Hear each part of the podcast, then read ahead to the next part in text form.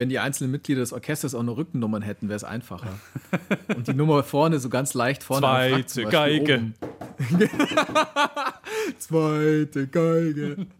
Kesselpauke. Alle auf die Pauke, alle auf die Pauke, alle, alle, alle auf die Pauke. Hauen.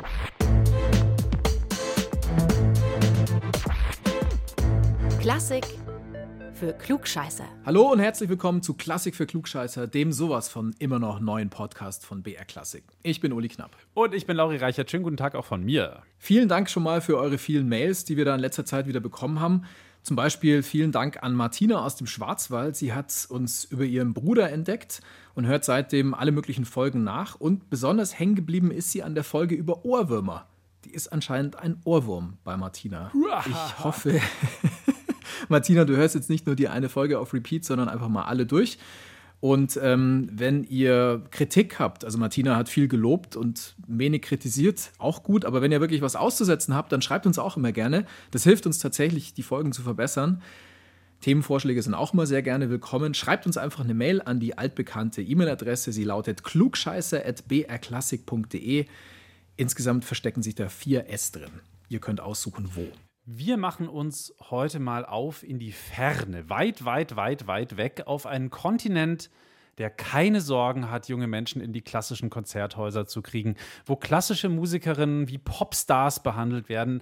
Lorin Marcel, der mittlerweile ja verstorbene damalige Chefdirigent der Münchner Philharmoniker, hat zum Beispiel vor knapp zehn Jahren mal über diesen sagenumwobenen Kontinent weit, weit entfernt gesagt, in China ist es anders. Da haben die Älteren keine Ahnung von klassischer Musik. Die Säle sind voll mit 30-Jährigen und Jüngeren. In Kindergärten und Schulen hören und spielen sie klassische Musik. Also was tue ich? Was tun andere Musiker? Wir fahren nach Asien, wo unsere Kultur gepflegt und geliebt wird. Da fahren wir heute auch hin, nach Asien. Das ist das eine. Andererseits ist es so, dass Asien andersherum unsere Kultur hier in Europa ja auch prägt, also die Popkultur. So wie es davor eigentlich fast immer nur die USA oder auch Großbritannien getan haben. Ich denke da jetzt zum Beispiel an Japan mit Mangas und Animes, mit Videospielen vom Game Boy von Nintendo bis hin zu allen möglichen Konsolen, die zum Beispiel von Sega kamen. Dann natürlich die Pokémon mit Pikachu und allen anderen. Und ähm, das ist das eine. Das andere ist dann eben zum Beispiel Korea mit Musik wie dieser hier. so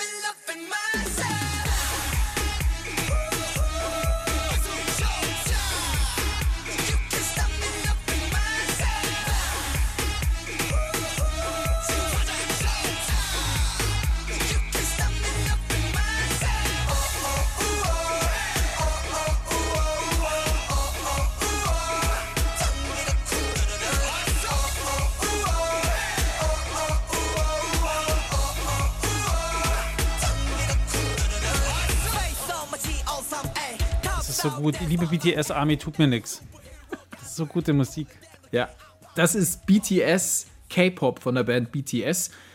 Und BTS ist eine der erfolgreichsten Bands überhaupt. Ähm, ich fange jetzt nicht an, diese ganzen Rekorde aufzuzählen von BTS oder von anderen K-Pop-Bands, weil wenn ich sie jetzt aufzähle, dann sind sie wahrscheinlich in der Woche eh wieder überholt. Das ist unfassbar, gell? Ja, das ist Wahnsinn. Oder auch Blackpink, also was die für Rekorde sprengen. Wie gesagt, es hat gar keinen Sinn, die aufzuzählen. Sie werden ständig sich selber wieder überholen. Nur so viel.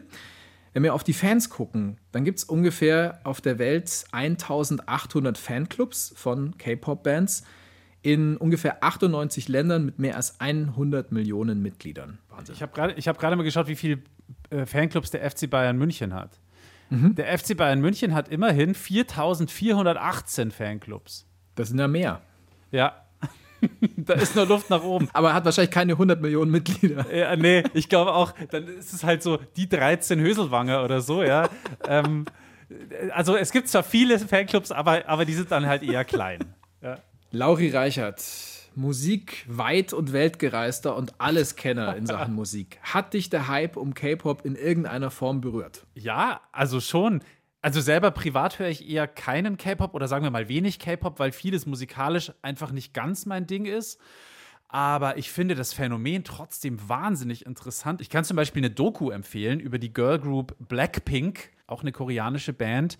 Äh, diese Doku heißt Light Up the Sky, die ist richtig, richtig gut und da versteht man eine ganze Menge über K-Pop und das System dahinter, aber auch die riesige weltweite Begeisterung, die er auslösen kann. Und ähm, Blackpink zum Beispiel finde ich wirklich musikalisch gut. Also vieles von denen kann man sich richtig gut anhören. Oder CL zum Beispiel, das ist eine Rapperin, die finde ich auch sehr, sehr gut. Ähm, wir können mal ganz kurz in einen Song von ihr reinhören, in einen Song von CL, der heißt Hello Bitches. 남자들은 탐탐탐 내 입술 냠냠냠. 어디 가도 당당당. 등장은 짠짠짠 띠자 띠자 팡팡팡. 디스코 팡팡팡. Hello bitches.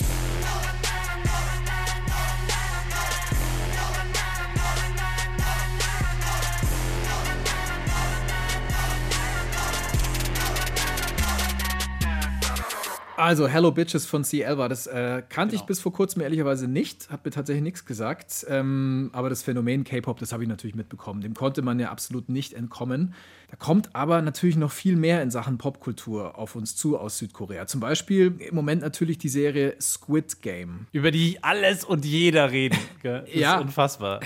Also ich habe sie noch nicht gesehen, ehrlich gesagt. Ich bin immer so kurz davor, auf Play zu drücken, wenn sie mir wieder vorgeschlagen wird auf Netflix. Aber ich bin, glaube ich, zu zart beseitet dafür. Reizt mich aber schon hart. Ich glaube, ich werde es demnächst dann doch mal irgendwann angehen. Übrigens, ein interessanter Fun-Fact noch zu Squid Game, Uli, weil du es gerade ansprichst, habe ich neulich gelesen. Da wird mal irgendwann wohl in dieser Serie eine Telefonnummer angegeben, bei der man anrufen soll, wenn man an diesem Squid Game teilnehmen will. Das Problem ist nur, diese Nummer gibt es wohl wirklich. Und, und, die arme Frau aus Südkorea mit dieser Nummer bekommt am Tag momentan ungefähr 4000 Anrufe und Nachrichten. Ähm, die, die Macher der Serie haben gedacht, diese Nummer ist irgendwie sicher, weil die ersten drei Ziffern rausgelassen wurden. Aber die letzten acht Ziffern, die stimmen eben. Und deswegen verbindet die Nummer als Ortsgespräch dann automatisch mit dieser armen Dame, die übrigens lange Zeit überhaupt nicht gecheckt hat, was hier eigentlich passiert. Die hat nicht kapiert, warum plötzlich plötzlich alle bei ihr anrufen, bis ihr ein Freund dann erzählt hat, hey, äh, deine Nummer wird in Squid Game durchgesagt, der vermutlich gerade größten Serie der Welt. Da fällt mir wiederum ein, ich sollte mal wieder 240 Pizzas für einen gewissen Herrn Knapp in der Straße in München bestellen. Sicher auch saulustig. mm, Pizza. Also ich verrate nur die Hausnummer, sie ist zwei. So, jetzt bin ich auf die Lieferung gespannt. Und ich, Stimmt wirklich. Haus Nummer 2 ist richtig. Okay. Ist richtig. Mhm. Uli Knapp, Haus Nummer 2. Haus Nummer 2. schon an. Die kommen genau. schon an. Die 240 Pizzen, bin gespannt. Aber wir sind ja eigentlich bei der klassischen Musik in Asien, um mal wieder in die richtige Spur zu kommen. Äh, weil erstaunlicherweise ja nicht nur asiatische Musikerinnen und Musiker bei uns in Europa gerade wieder wahre Hypes auslösen, sondern andersrum ist es ganz ähnlich. Europäische klassische Musik ist ein Riesending in Asien, da ist es quasi Popmusik und da eben speziell in China, Japan und vor allem Südkorea. Und darum soll es heute bei uns gehen. Dazu habe ich mich auch mit der tollen Violinistin Ji Hae Lee unterhalten. Die spielt beim Symphonieorchester des Bayerischen Rundfunks, kommt ursprünglich aus Korea, aus Seoul, um genauer zu sein. Und sie wurde sowohl in Korea als auch in den USA und dann in Deutschland ausgebildet. Und sie kann uns wirklich eine ganze Menge über die Leidenschaft der Koreaner für die klassische Musik erzählen und aber auch über die harte Ausbildung, die man da als Musikerin und Musiker durchlaufen muss. The first question I always get is like, why all the auditions are so young? And then I just say, well, classical music is still young in Korea. Wir wollen natürlich Ji Hae Lee kurz hören. Das hier ist sie zusammen mit dem Trio Gaon. Sie spielen Johannes Brahms den zweiten Satz aus dem Trio Nummer 2 für Violine, Violoncello und Klavier, Opus 87. G.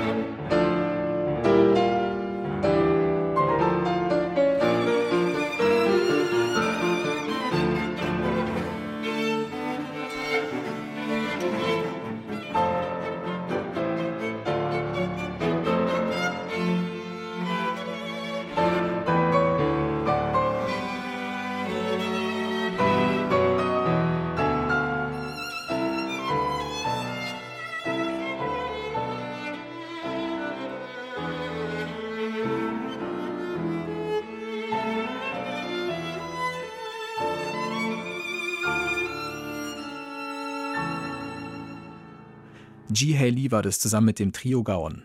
Wir haben Bilder gesehen vom Sinfonieorchester des Bayerischen Rundfunks, wie es unterwegs war in Asien. Hier hat uns ein Kollege gezeigt, diese Bilder. Felix Henschel heißt der und das muss ganz schön krass gewesen sein. Man kann es vielleicht am ehesten vergleichen mit der Stimmung, die bei uns herrscht, wenn es so Schülerkonzerte gibt. Da putzen sich dann die Schülerinnen und Schüler alle fein raus und es ist volles Happening, dass man in so ein Konzert geht. Und diesen Spirit habe ich eigentlich in Korea bei den Konzerten, bei denen ich war, schon auch erlebt. Also alle ziehen sich was Schönes an und es ist irgendwie was sehr, sehr Besonderes. Und ich glaube, bei uns würde man vielleicht nicht sofort in den Anzug springen als Schülerin oder Schüler, aber da ist es volles Event. Und das habe ich schon so erlebt und entsprechend ist schon auch die Leidenschaft mit der klassischen Musik da mitzugehen viel, viel größer als bei uns. Das sagt Felix Henschel über die Begeisterung für klassische Musik in Asien, die er erlebt hat, als er mit dem Symphonieorchester des Bayerischen Rundfunks unterwegs war. Es gibt einen sehr eindrücklichen Film, der ein anderes großartiges Orchester begleitet hat, nämlich die Berliner Philharmoniker. Ist eine Doku, der Film heißt Trip to Asia, die Suche nach dem Einklang. Und dieser Film spielt auf einer Asientournee der Berliner Philharmoniker, damals mit Sir Simon Rattle. Da schaut man sich diesen Riesenhype an, den die Menschen machen um dieses Orchester in Peking, in Tokio und eben auch in Seoul. Und damit wären wir dann wieder in Südkorea.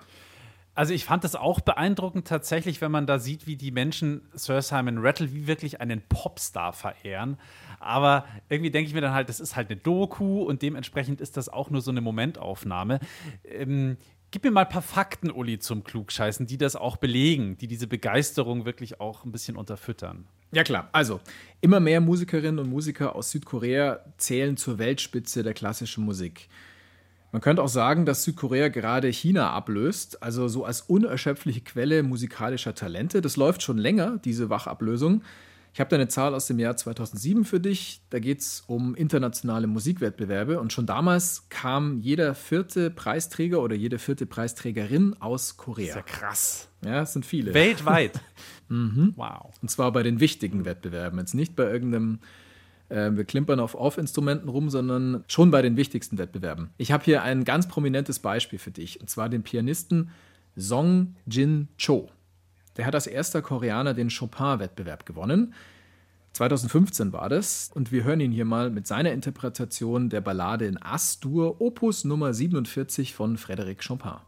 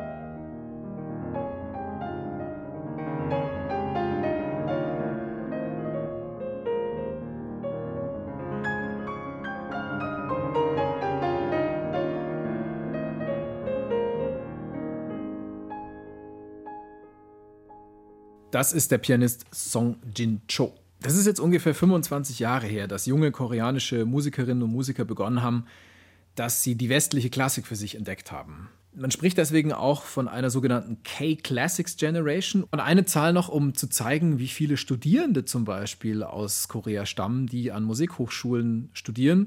Wir haben eine Zahl herausgefunden für München, für die Hochschule für Musik und Theater.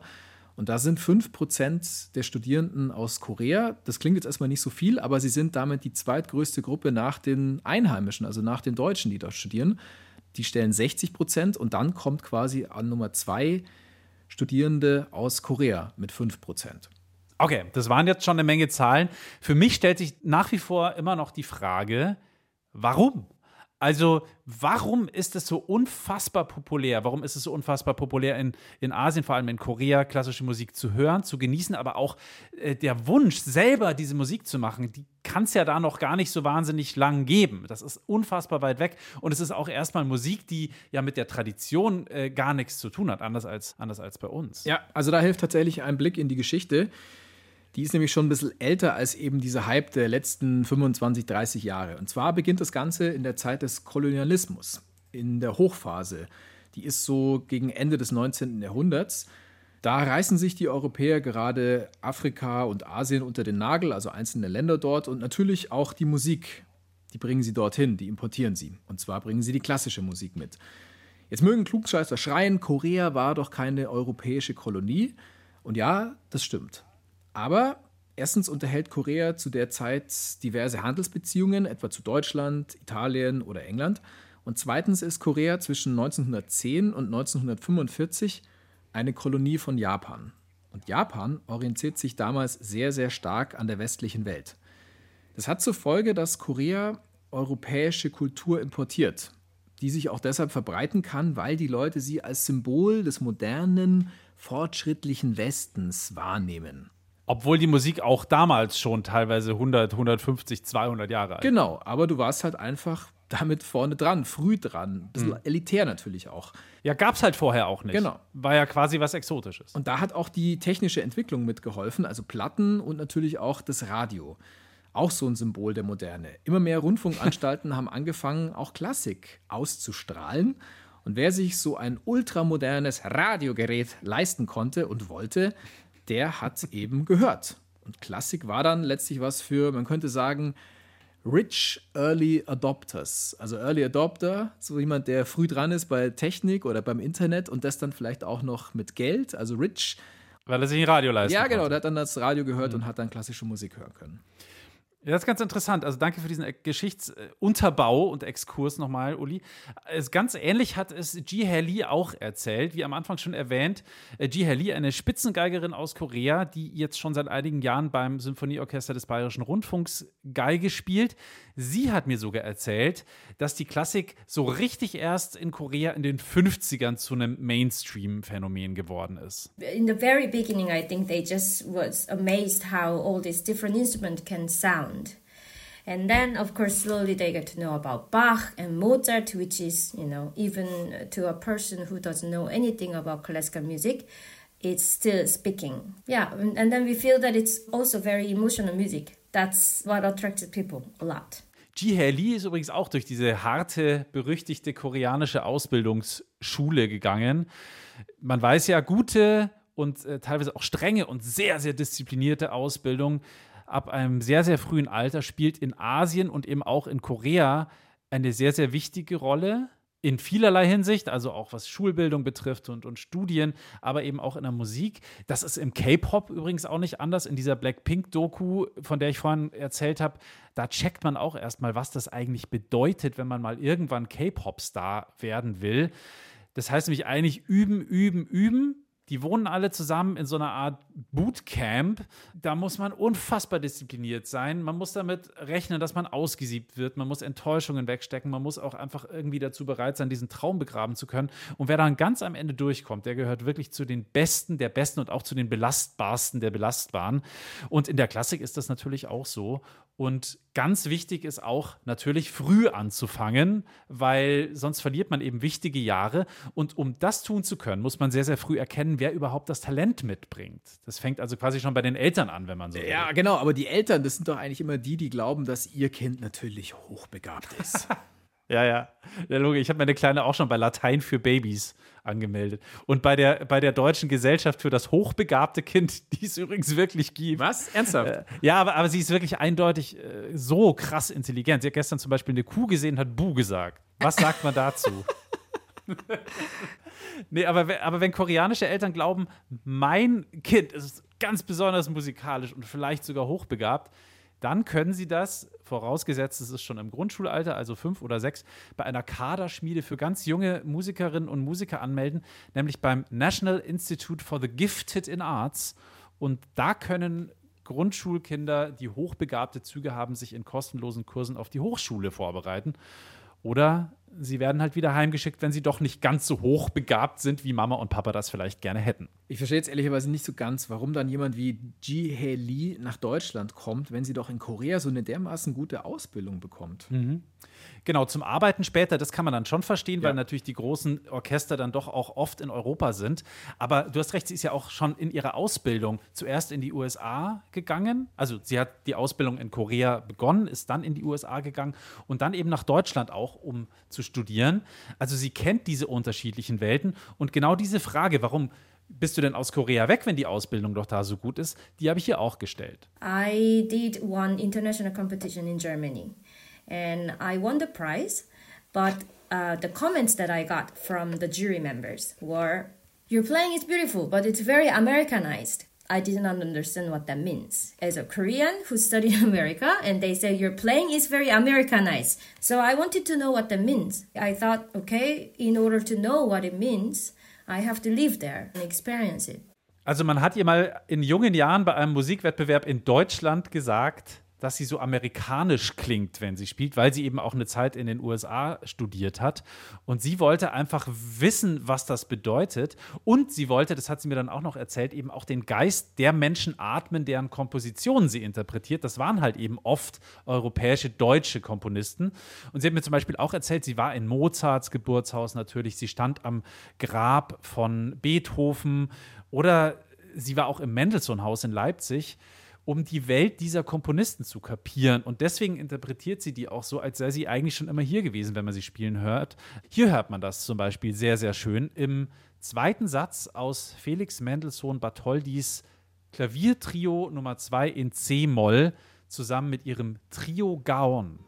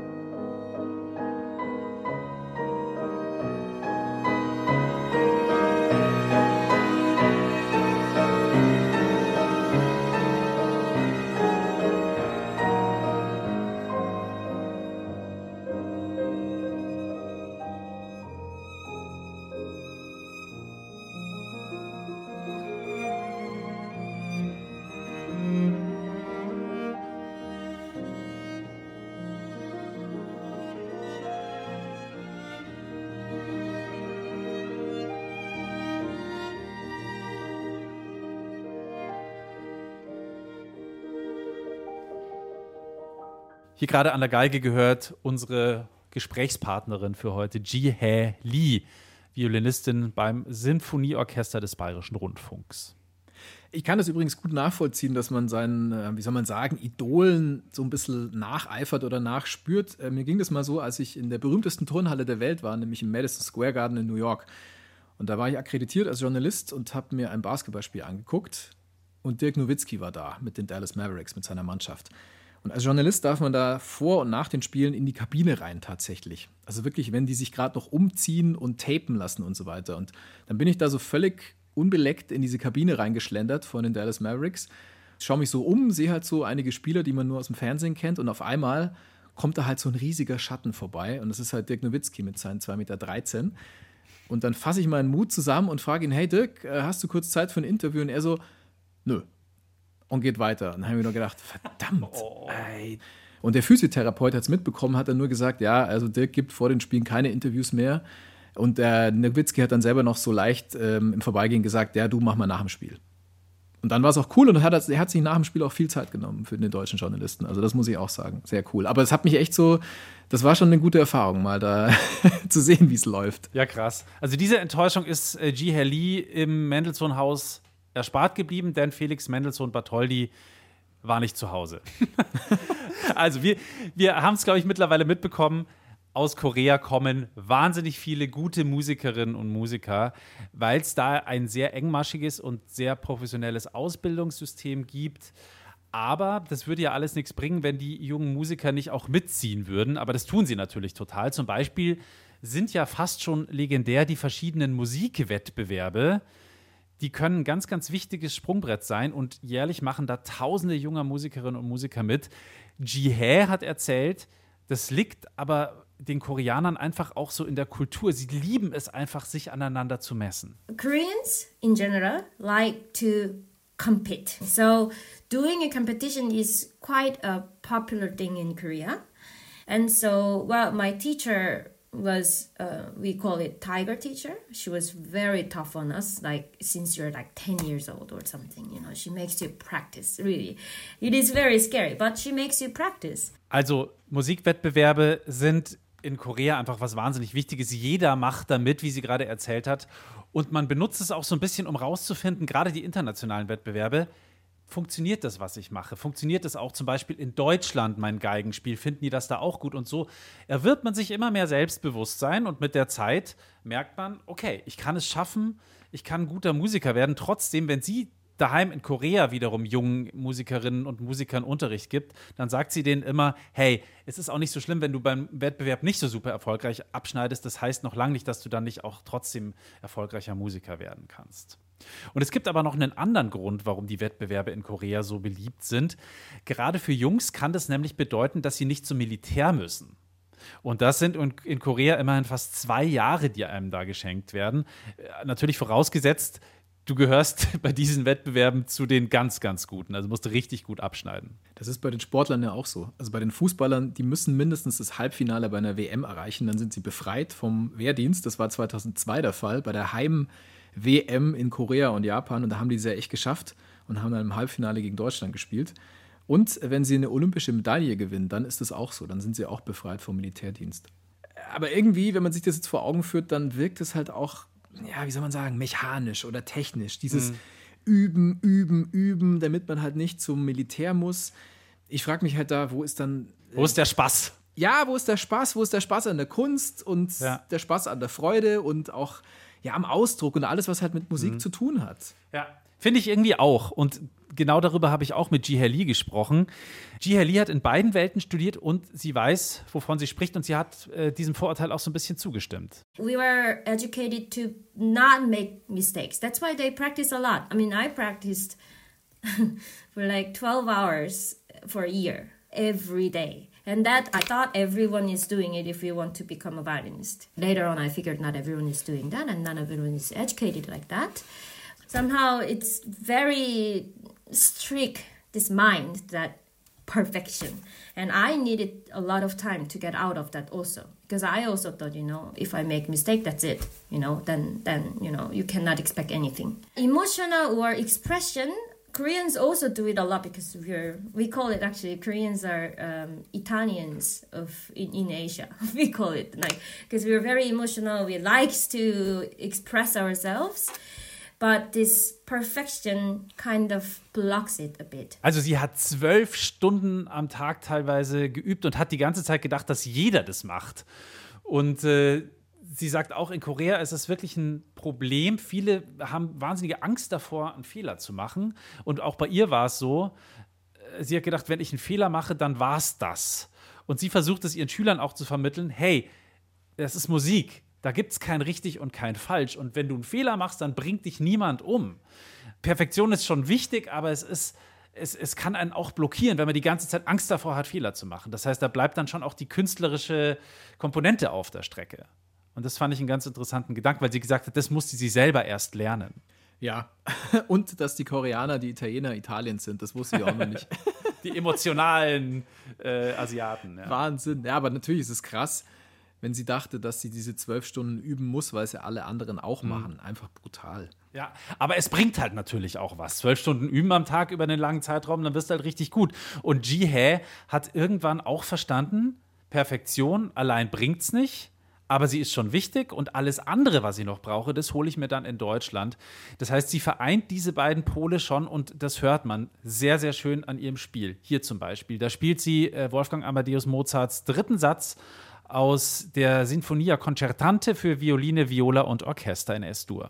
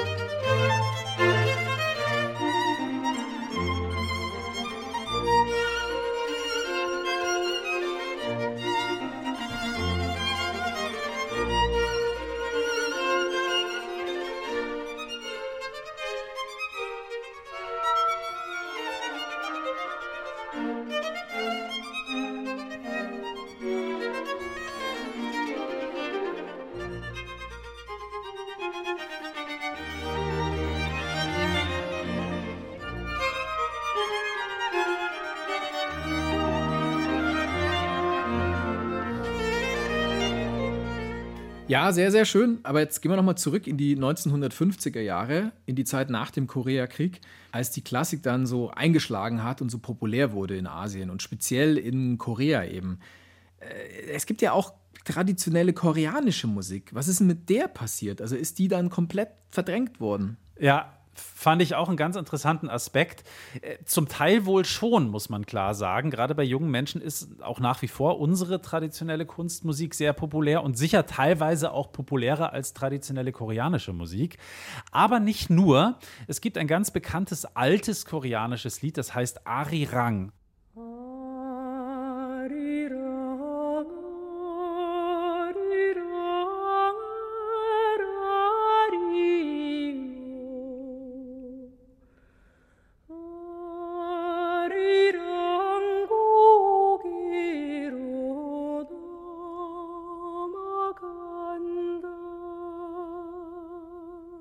Wahnsinnig traurige Lied. Und das ist sowas wie das Lied der äh, Koreaner. Da gibt es mittlerweile auch ganz, ganz viele Strophen dazu. Ich glaube, über 800. Äh, und das wird zu den unterschiedlichsten Anlässen gesungen. Zum Beispiel es ist immer wieder mal die Ersatzhymne für gesamtkoreanische Sportmannschaften, wenn mal Nord und Süd gemeinsam irgendwo eine Mannschaft stellen. Es wird gesungen, um sich Mut zu machen. Es wird gesungen, wenn man traurig ist, wenn man Liebeskummer hat oder wenn man den Hang spürt. Hang den Hang? Ha, ja, das. Den Hang zu was? Nein, nicht den Hang, sondern den Hang. Ich kann es nicht genau wiedergeben, es ist ein koreanisches ah. Wort.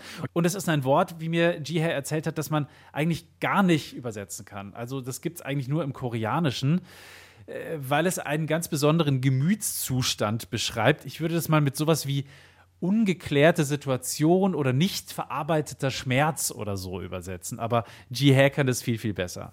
Han. It does not translate to any language actually. Han is uh, it's an emotion that someone had a really really hard experience and it there's something that left that is not solved. Somehow koreans have this han a lot and then it's arirang is basically about that. And the melody is as a korean you hear two bars you cry it's really funny. It's um, you know, Korean anthem doesn't make you cry, but this song, if you hear it outside of Korea, for example, when we played, we all cried and played, and we were laughing at us like, look at us, you know, we're such Koreans. But yeah, but it's a beautiful song and it's almost like a national anthem for Koreans. Also diese, dieses Han-Gefühl, das ist ganz, ganz tief verankert wie Jihae sagt, in den Koreanern. Das hat viel mit der Geschichte zu tun. Sie wurden oft attackiert von anderen Ländern. Und sie gemeint, sie kennt total viele Koreaner, die nach zwei Versen von diesem Arirang schon anfangen zu weinen. Sie hat es mal als ähm, Zugabe bei einem Konzert mit befreundeten koreanischen Musikerinnen und Musikern gespielt vor nicht allzu langer Zeit. Und sie hat gemeint, wir haben dann plötzlich alle auf der Bühne geheult. Bei der koreanischen Nationalhymne, da heult kein Mensch, aber wenn sie einen Arirang hören, dann, äh, dann geht es eben, dann brechen alle Dämme. Sehr schönes Lied. Das findet ihr wieder auf einer Playlist bei Spotify. Die heißt dann immer genauso wie diese Folge und da ist alle Musik drauf, die wir hier nur kurz anreißen konnten in voller Pracht. Und noch ein paar Insider-Tipps, Uli. Entschuldige, dass ich dich unterbreche. Oh, ja, ja, aber, ja. aber Jihae, äh, wir haben auch noch so ein bisschen nebenbei gesprochen und sie hat erzählt, dass sie relativ viel K-Pop auch hört.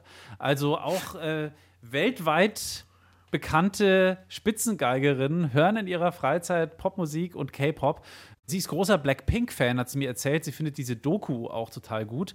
Und sie hat mir versprochen, sie schickt uns noch ein paar ihrer absoluten Favorites aus ihrer Jugend, also K-Pop-Favorites aus ihrer Jugend. Und äh, die packen wir auch noch drauf auf die Spotify-Playlist. Sowas hier zum Beispiel kannte ich noch nicht.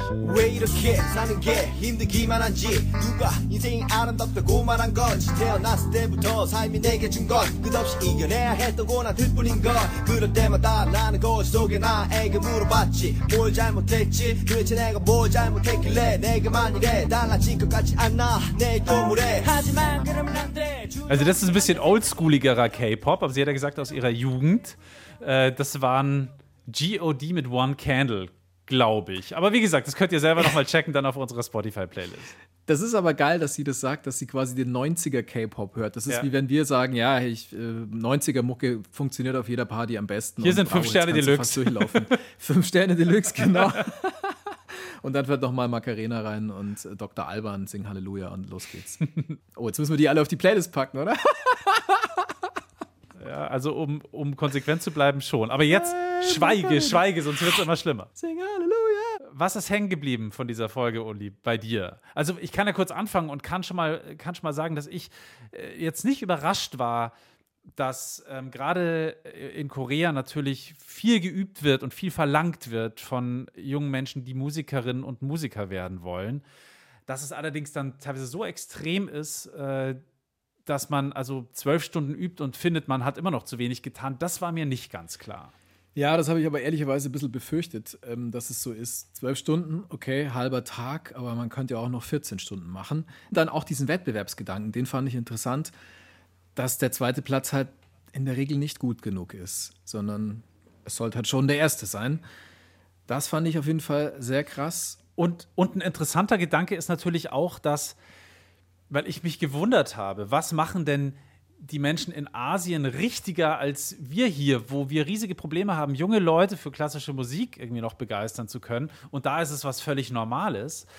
Ähm, das ist einfach sozusagen der Reiz des immer noch relativ neuen und fremdartigen ist, der der junge Menschen dazu bringt, ganz selbstverständlich äh, auf klassische Konzerte zu gehen. Und vielleicht kann wir, vielleicht können wir ja das so ein bisschen zur Inspiration auch benutzen, um zu sagen, vielleicht müssen wir ähm, auch das, das Neuartige, vielleicht das Andersartige ähm, aus klassischer Musik so ein bisschen rausschälen, um da wieder eine neue Begeisterung zu ent entfachen.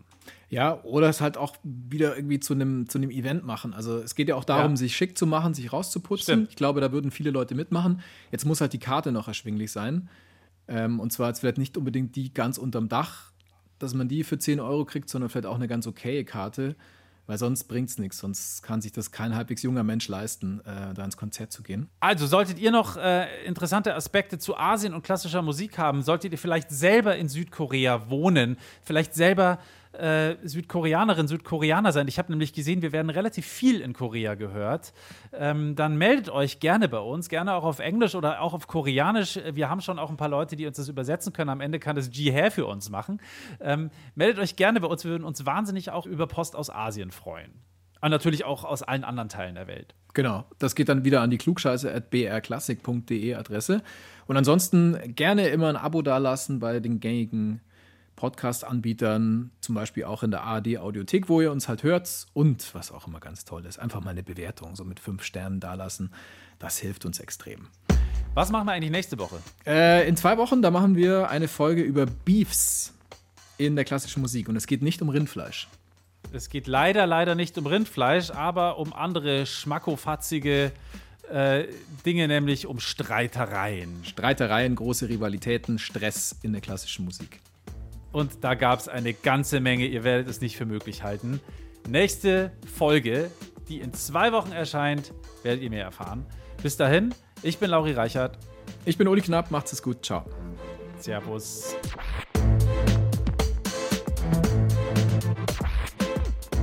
Klassik für Klugscheißer.